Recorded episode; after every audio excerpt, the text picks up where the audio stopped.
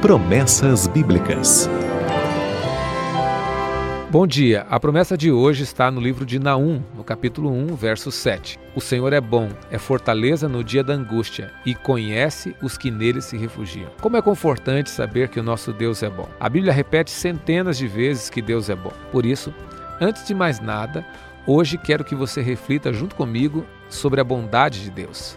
Essa verdade não pode ser esquecida, embora seja uma das mais combatidas hoje em dia justamente pela angústia gerada pelo volume crescente de catástrofes, acidentes, crimes e outros males que assolam a humanidade. Mas é justamente por isso que Deus se apresenta como fortaleza no dia da angústia. A ideia de fortaleza não é mais tão clara hoje como foi nos dias de Naum. Mesmo assim, ainda dá para entender que o objetivo da fortaleza é proporcionar proteção.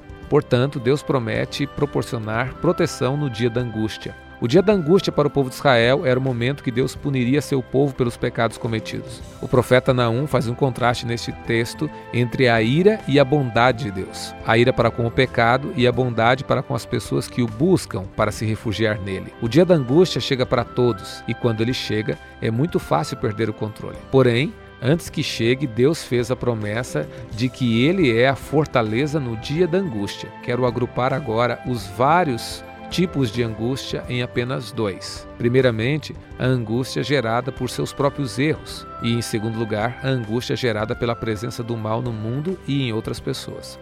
A fonte de todas as angústias estará em um desses dois lados, ou porque você sabe que errou e terá que enfrentar as consequências diante de Deus e da sociedade, ou porque o erro dos outros, a presença do mal no mundo, insiste em ferir seu coração. Você não precisa enfrentar a angústia sozinho.